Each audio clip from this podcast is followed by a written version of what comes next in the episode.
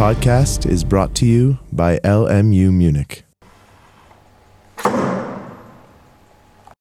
Das Druckluftfeuerzeug.